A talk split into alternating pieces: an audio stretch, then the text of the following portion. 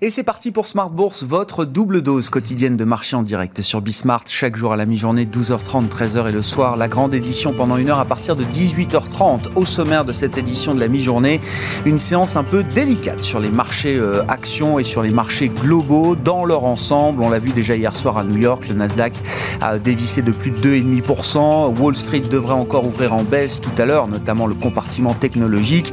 Et cette euh, baisse se diffuse évidemment à l'Asie ce matin. On a vu une Nikkei perdre 3% et plus, et en Europe à mi-séance avec une baisse de 2% et plus pour l'ensemble des indices actions euh, en Europe. Euh, des investisseurs alors qui euh, délaissent pour l'instant les marchés actions, mais qui délaissent également les marchés obligataires. Intéressant de voir que les investisseurs sont réticents à aller chercher refuge sur les obligations d'État. Résultat, on voit les taux longs se tendre un petit peu, notamment en Europe, avec un 1 ans allemand qui remonte de 4-5 points de base à moins 0,16% actuellement. Vous aurez les infos clés de cette séance en cours dans un instant avec Nicolas Pagnès depuis la salle de marché de, Bourse Direct. Le sujet qui semble être derrière l'agitation du marché aujourd'hui, euh, c'est le sujet de l'inflation, bien sûr, alors que les gros chiffres arrivent. On aura euh, cette semaine, demain d'ailleurs, la publication de la première estimation d'inflation pour euh, le mois d'avril aux États-Unis. On sait que les effets de base vont être très très importants. La question est de savoir toujours si cette inflation élevée ne sera que transitoire et il semble quand même que le débat euh, s'anime sur cette euh, question-là. Bientôt l'heure de vérité, donc pour les chiffres de l'inflation, on en discutera avec Arnaud Faller qui sera avec nous par téléphone dans un instant, directeur des investissements de CPR Asset Management. Et puis, euh, tiens, c'est un bon jour pour s'intéresser aux, actions, des actions en baisse. Ça ne nous empêchera pas de parler du PEA. Comment bien utiliser son PEA Quels sont les points clés à connaître de cette enveloppe indispensable pour investir sur les marchés actions? On en parlera avec Audrey Ferry, responsable de l'ingénierie financière de Bordier et compagnie à Paris, qui sera avec nous en plateau pour cette demi-heure.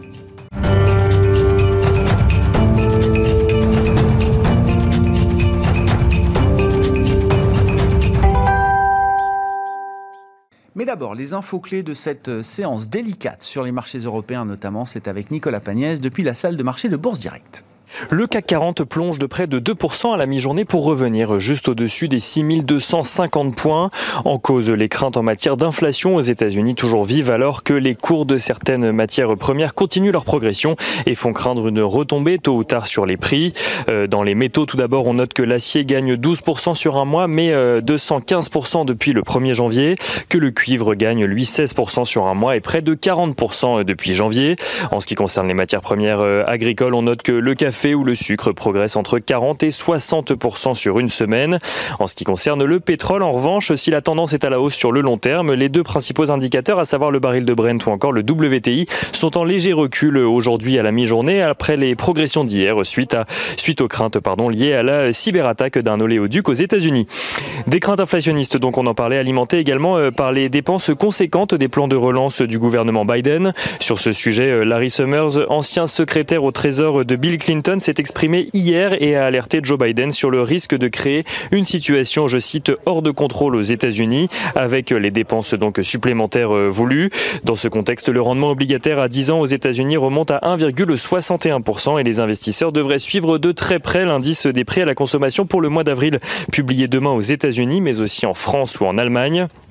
Et en Allemagne, justement, les investisseurs ont pris connaissance ce matin de l'indice ZOO du sentiment des investisseurs allemands qui dépasse les attentes au mois de mai et ressort à 84,4 points sur le mois, soit près de 12 points de plus qu'attendu et 14 points de plus qu'au mois d'avril.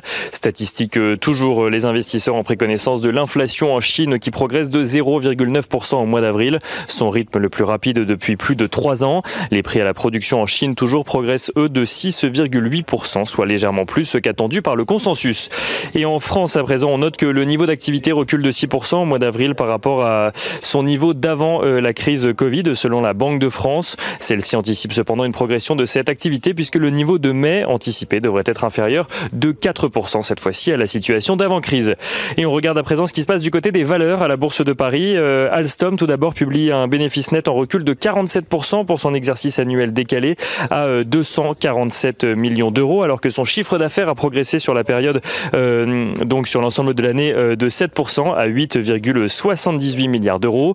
Le recul du résultat net s'explique par le rachat en fin d'année de la branche transport de Bombardier et notamment par le passage d'une provision de 632 millions d'euros pour faire face aux risques potentiels sur les contrats de l'entité rachetée. Une provision qui vient compléter une première provision de 451 millions d'euros enregistrée au bilan de Bombardier Transport fin 2020. Et on note enfin que toutes les valeurs du CAC 40 sont dans le rouge à la mi-journée, avec la plus forte baisse du jour qui est signée Renault pour le moment. Renault qui annonce vouloir plus de synergie dans les batteries électriques avec son partenaire Nissan et qui espère franchir la barre du million de véhicules vendus sur une même architecture de, batterie avant ses concurrents. Nicolas Pagnès en fil rouge avec nous tout au long de la journée sur Bismart depuis la salle de marché de Bourse Directe.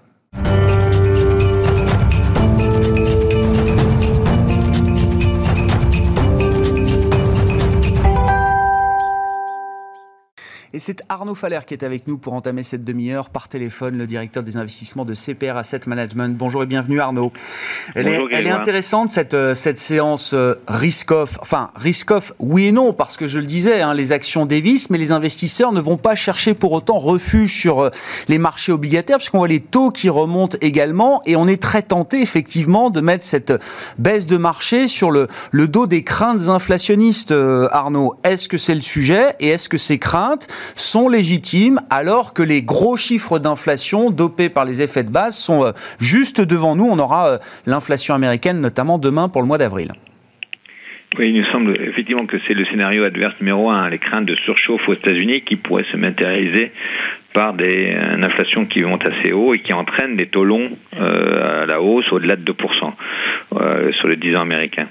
Euh, ce qui se passe, c'est que donc on, voit euh, d'abord un que les matières premières, comme ça a été évoqué à l'instant, euh, montent un peu partout, que ce soit les métaux, que ce soit la matière première agricole. On voit les coûts de transport monter dans la foulée, avec des goulots d'étranglement sur certaines sur certains secteurs de l'activité. On le sait par exemple que les semi-conducteurs, on a des problèmes de capacité de production notamment en Asie, et ce qui freine un peu la production d'ailleurs dans le secteur automobile partout dans le monde. Donc euh, on a bien cette inflation des, des biens qui peut euh, se mettre en place. La question maintenant, c'est est-ce que oui ou non, il y aura aussi du côté des, des services, et notamment via des hausses de salaire, mmh. des craintes en la matière. Alors, premièrement, le chiffre de euh, vendredi dernier, que, beaucoup attendaient, évidemment, c'est la création d'emplois aux États-Unis. Est-ce que oui ou non, on était sur le même rythme que les anticipés, autour d'un million euh, de création d'emplois, et finalement, on a eu un chiffre euh, bien, bien en deçà, hein, aux alentours de 250 000. Euh, personne n'attendait cette hauteur-là. donc, d'ailleurs, Mme Yellen a relativisé hein, ce chiffre en disant qu'il fallait faire attention, qu'il fallait regarder sur plusieurs mois, etc. Donc il nous semble qu'il y avait deux hypothèses, deux hypothèses. Soit effectivement, ce chiffre c'est un point aberrant statistiquement, hmm. et, ça sera une correction euh, dans les dans les mois qui viennent. Soit euh, il y a quand même malgré tout le, un rythme qu'un cas plus compliqué dans la réouverture aux États-Unis et, d'ailleurs entraîné par, certains le disent, on a du mal à croire jusqu'au bout, que euh, les indemnités chômage seraient trop généreuses et donc euh, il faudrait les limiter euh, pour que les gens retournent sur le marché de l'emploi directement. Au passage, il y a quand même malgré tout quelques États américains euh, qui vont interrompre ces allocations. Euh, les petits États pour l'instant, entre guillemets, Montana, Arkansas, euh, Caroline du Sud et l'Alabama aussi, elle dit. En revanche, on sait qu'il y a un débat en Floride actuellement et donc on passerait sur les États plus importants. Euh, nous, la l'hypothèse qu'on met en avant, la plus importante, sur, euh, c'est que on a du mal à estimer euh, la saisonnalité attachée à ces chiffres, étant donné que l'année dernière, évidemment, ça a été tellement perturbé par le par l'épisode Covid qu'on ne sait pas bien encore publier des données à corriger des, des, effets de saison, auquel cas il faudra vraiment attendre le mois de juin prochain. Juste, pour donner le, chiffre, Arnaud, la correction des variations saisonnières hein, dans le chiffre de l'emploi euh, américain, elle est de plus de 800 000. C'est-à-dire que le chiffre non corrigé, c'est 266 000 créations d'emplois euh, nettes, plus 800 000 et quelques qu'il faudrait rajouter dans un chiffre non corrigé. 1 million, exactement. non corrigé, on aurait été 1,1 eh million en avril, 1,2 million en mars. Donc effectivement, euh, bon, Donc c'est à surveiller de près parce que franchement, effectivement, euh, il est très très surprenant. Euh, et c'est peut-être plus ça l'explication que le, un coup de frein éventuel sur la trajectoire de la réouverture. Mmh. donc euh, cela d'autant plus qu'il y a des difficultés de recrutement mentionnées par pas mal de secteurs d'activité. Donc euh, on a du mal à imaginer que, euh, que ça puisse perdurer. Et donc, est-ce que oui ou non, il y aura une traduction euh, boucle prix-salaire avec euh, une augmentation de, de, de l'inflation euh, sous-jacente Donc demain, on aura le, le fameux inflation corps, quoi, total et centrale, c'est-à-dire hors effet alimentaire et énergie là, aux États-Unis, mhm. et l'inflation centrale, cœur, va, les marchés l'anticipent aux alentours de 2,30 soit en glissement annuel, en venant de 1,6. Évidemment, c'est un beau saut. Donc tous les débats, et nous sommes que sur le mot transitoire, oui ou non, euh, autant c'est facile, entre guillemets, à le mentionner sur l'inflation totale, puisqu'on sait très bien qu'il y a des effets de base très forts sur le prix du pétrole, autant c'est beaucoup, beaucoup plus difficile sur euh, l'inflation cœur. Euh, on sait qu'il y a des forces euh, à la, à, la, hausse du côté des loyers, du côté des véhicules d'occasion, etc., où le mot transitoire va durer plusieurs mois. Uh-huh. Et donc ça, sera, ça va être très très difficile. Donc maintenant le point important pour les marchés, c'est euh, est-ce que oui ou non ça va se traduire par les hausses des taux directement ou pas? Parce que euh, pour vous avez mentionné aujourd'hui que les marchés actions euh, marquaient le pas, les taux n'en bénéficient pas parce qu'il n'y a pas de mouvement flight to quality. En même temps, on ne peut pas dire que les taux remontent significativement aujourd'hui. Donc mmh. aujourd'hui, on a l'impression que pour une fois, les marchés actions précède le marché obligataire, alors que euh, historiquement on a toujours vu l'inverse, c'est-à-dire le marché crédit a été a été euh, toujours plutôt un bon précurseur des accidents actions ou le marché de taux d'État. Là, c'est un peu, on a l'impression que le marché action a peur des, évidemment, du marché de taux long d'État.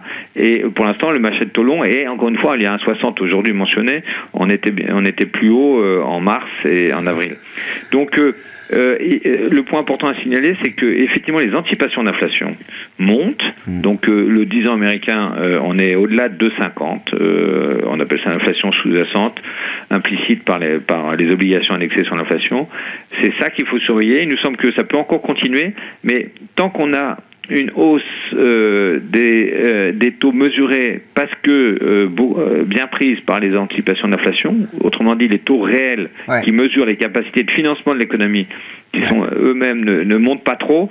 Il nous semble qu'il n'y a pas d'accident majeur à voir du côté action et c'est un peu notre scénario malgré tout central. Mais pour autant, c'est quelque chose. On va bientôt arriver dans la période critique où on, nous sommes, c'est vraiment là le, la période critique. C'est donc pas forcément mai parce que encore une fois, les chiffres du chômage donnent pas d'éléments à la Fed pour mon, pour dire oui, euh, j'entame mon débat sur euh, euh, politique de dégonflement de la bulle ou en tout cas le ralentissement euh, des achats du bilan de la Fed. Mmh. Donc en début juin, on aura donc le nouveau chiffre de création d'emplois aux États-Unis. On aura aussi euh, un deuxième chiffre de d'inflation et donc on verra bien si le transitoire est dur ou pas. Et on aura évidemment aussi, on sait très bien qu'on a un calendrier d'émissions très chargé en juin. On a 400 milliards d'émissions nouvelles nettes de la part de l'État américain. Ça va être sur le 10 ans, ça va être compliqué.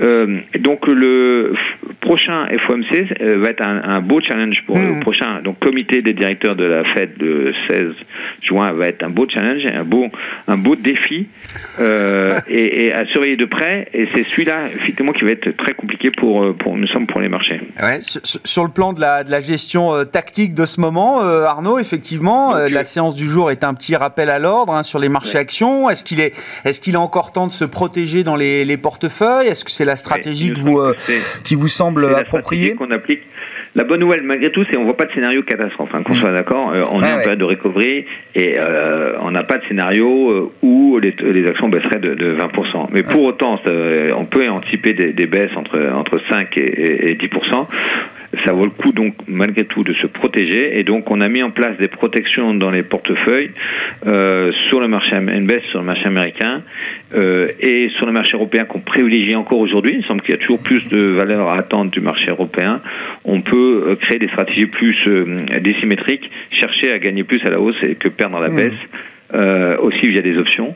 Mais, mais globalement, c'est vrai qu'on arrive dans la période un peu euh, euh, auquel il faut faire le plus attention, surveiller les marges des entreprises issues des, des, des hausses, encore une fois, des matières premières ou des salaires et, euh, mais ce, et donc on maintient dans les portefeuilles les, toutes les stratégies à la hausse sur l'inflation. Encore une fois, l'inflation anticipée a bien monté, mais il nous semble que c'est il n'y a pas beaucoup de classes d'actifs qui pourraient bénéficier d'un emballement euh, euh, qui se poursuivrait dans, dans, les, dans les mois qui viennent.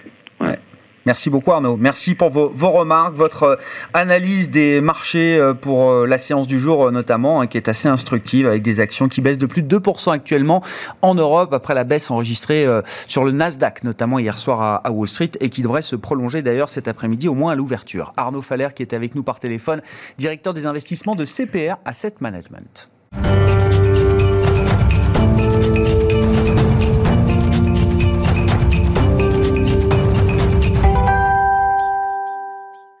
Et c'est un très bon moment pour parler du PEA et on en parle avec Audrey Ferry, responsable de l'ingénierie patrimoniale de Bordier et compagnie à Paris. Bonjour Audrey. Bonjour Grégoire. Bienvenue, merci beaucoup d'être euh, avec nous. Euh, les, les, règles de fonctionnement du euh, PEA, effectivement, c'est toujours intéressant de s'y replonger parce qu'il y a parfois des détails, des subtilités qu'on a oubliées ou qui nous ont échappé. Oh, la première question est très simple. Hein. Qui peut ouvrir un PEA aujourd'hui en France?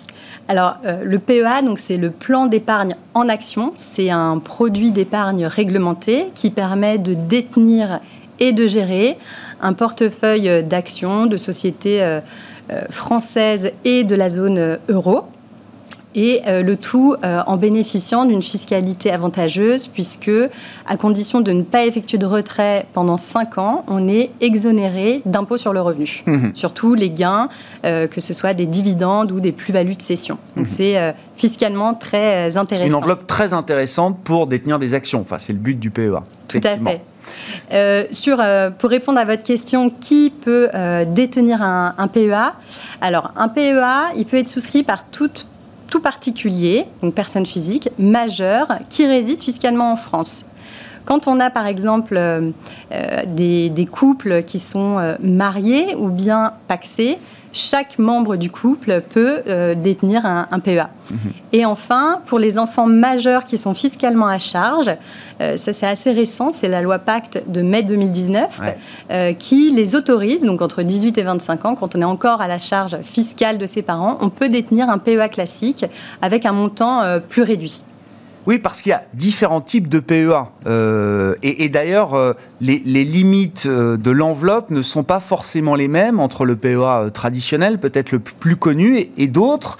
Il y a un PEA PME, PME ETI, c'est ça, Audrey? Et puis un PEA jeune également. Est-ce qu'il y a des distinctions effectivement entre ces différentes sous-enveloppes, sous-catégories du PEA Oui, alors on a le droit effectivement, euh, quand on est titulaire d'un PEA classique, on a le droit aussi d'avoir un PEA PME. Mais je peux très bien aussi souscrire un PEA PME et ne pas avoir de PEA classique. C'est assez souple.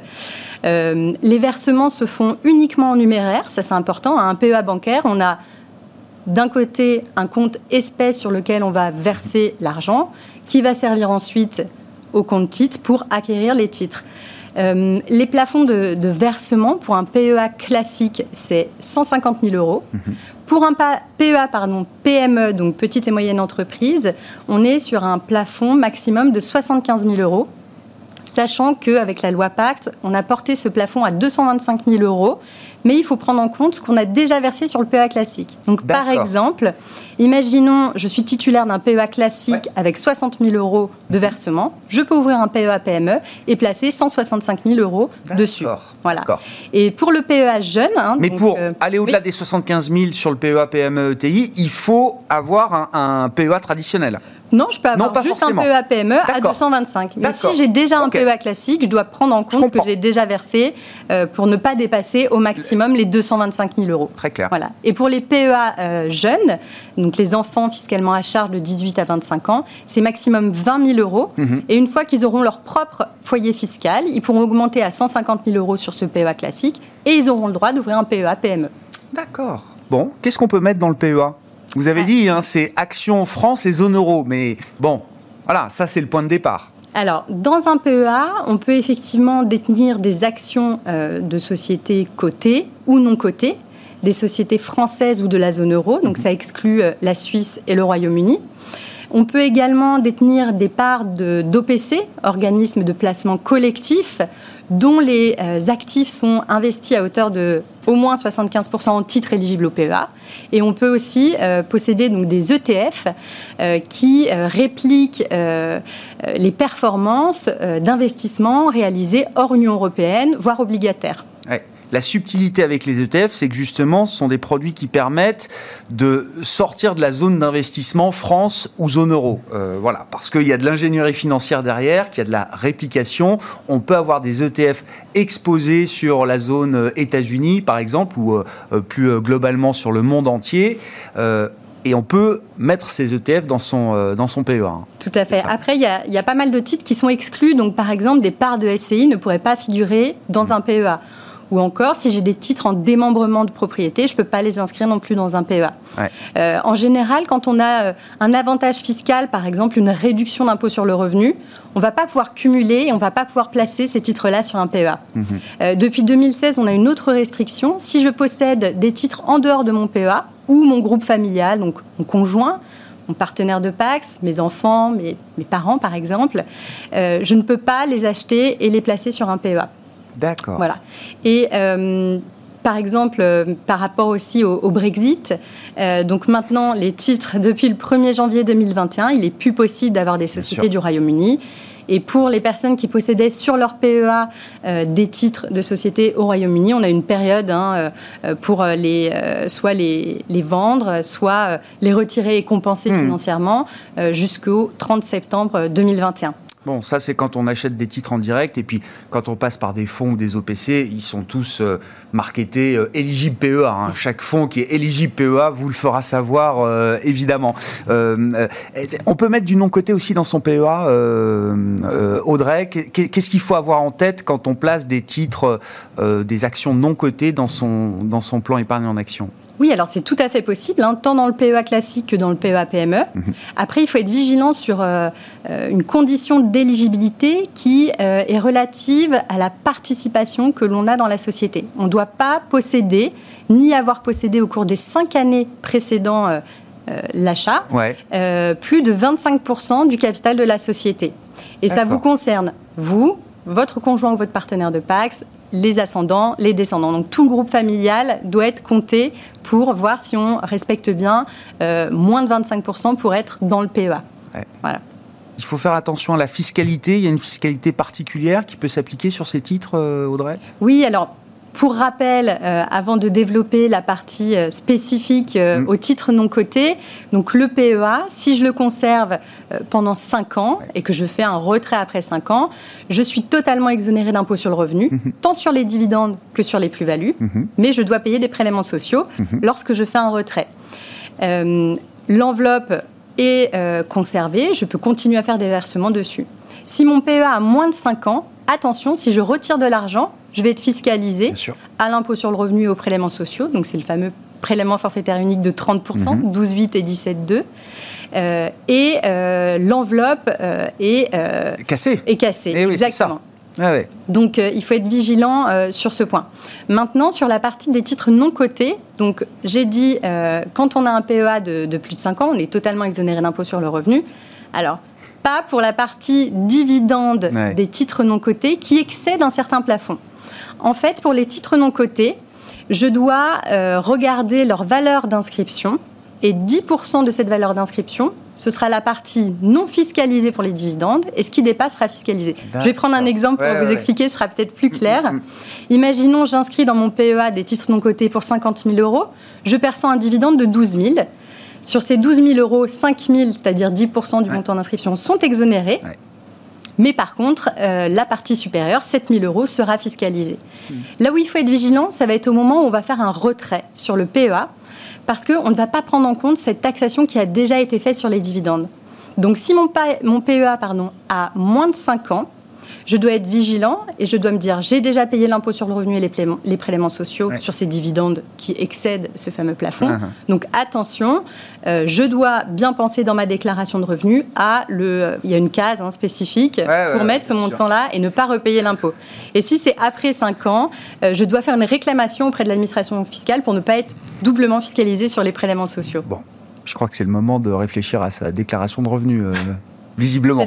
C'est en ce moment que ça se passe.